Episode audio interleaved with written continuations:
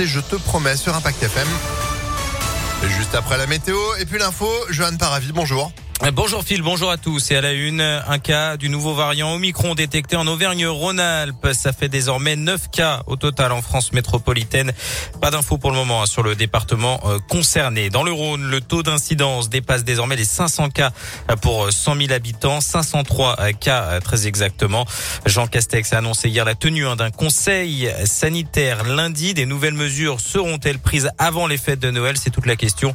Alors que le Premier ministre juge la cinquième vague de l'épidémie préoccupante. On note une augmentation de 60% des nouveaux cas en une semaine. Jean Castex qui sera par ailleurs en visite en région lyonnaise. Aujourd'hui, le Premier ministre est attendu ce matin à Bourg-en-Bresse dans l'Ain pour clôturer les assises du département. Il prendra ensuite la direction de Lyon en début d'après-midi où il rejoindra le ministre de la Santé Olivier Véran. Ils visiteront un laboratoire qui réalise le, le séquençage des tests PCR.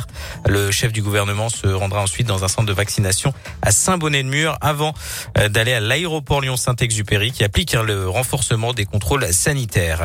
Dans le reste de l'actualité, deux hommes de 18 et 20 ans mis en examen après avoir torturé une femme en Isère. Ils avaient violé puis brûlé la victime dans la nuit de mardi à mercredi à Voiron. Elle a été grièvement blessée. Selon les premiers éléments de l'enquête, euh, elle avait rencontré les deux suspects lors du premier confinement. Ils fréquentaient la même supérette où ils achetaient de l'alcool.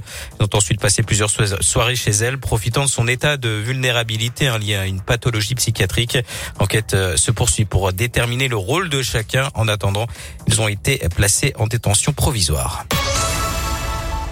Un Noël solidaire, c'est l'objectif des Restos du Cœur en pleine opération Paquet Cadeau, en partenariat avec plusieurs enseignes euh, sur Lyon. Des bénévoles emballent vos présents en échange d'une petite participation.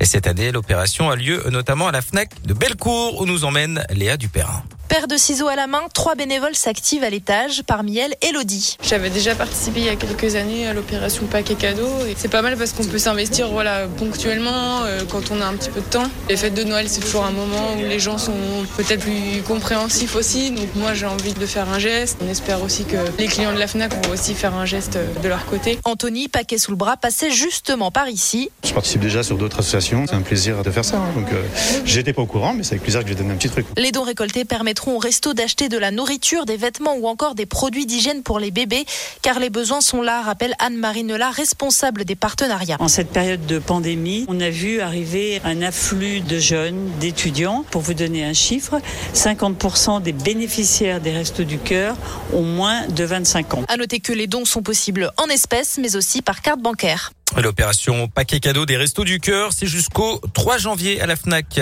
Bellecour, mais aussi à Décitre Bellecour et Écully. Euh, les Restos du Cœur lancent également une collecte de jouets. Vous retrouvez toutes les infos sur impactfm.fr. Coup d'envoi de la 35e édition du Téléthon. Également aujourd'hui des animations dans toute la France. Objectif récolter des dons pour faire avancer la recherche contre les maladies rares. Un numéro, le 36-37. Du foot, la 17e journée de Ligue 1 en programme ce week-end pour l'OL. Le rendez-vous ce sera dimanche à Bordeaux. Coup d'envoi à 20h45. Et puis vous avez combien au compteur, Phil? Euh, Bientôt 300. Euh, vous parlez de quoi de la voiture? la, voiture, pas vous. C'est-à-dire beaucoup d'heures de vol. On parle de quoi?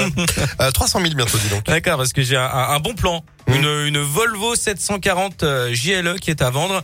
Alors elle roule depuis 30 ans. À l'affiche, tenez-vous bien, 1 million de kilomètres non. compteur. Eh ben si, c'est possible. il n'y a, pas assez de chiffres? Ah bah c'est justement. Alors parce que c'est pas ça, c'est de la voiture entretenue, on peut le dire. à un moment donné, un million. Donc c'est une valeur sûre. Le propriétaire a décidé de s'en séparer puisque le compteur justement est reparti à zéro après le cap du million. C'est plus intéressant, c'est moins drôle. maintenant. Donc si ça vous intéresse, bah n'hésitez pas à contacter Kimoshi. Euh, bon, il habite dans le Missouri aux États-Unis. Hein, ah oui, c'est voilà. un peu loin. Va falloir se faire livrer la voiture ou aller la chercher. Ça coûte, cher en fret. Bon alors franchement, la voiture est un peu rouillée. Alors qui veut gagner des millions. Un million de kilomètres, c'est gagné. Réponse A. Ah Merci beaucoup, Joël. Vous êtes de retour à 8h30. Réponse B.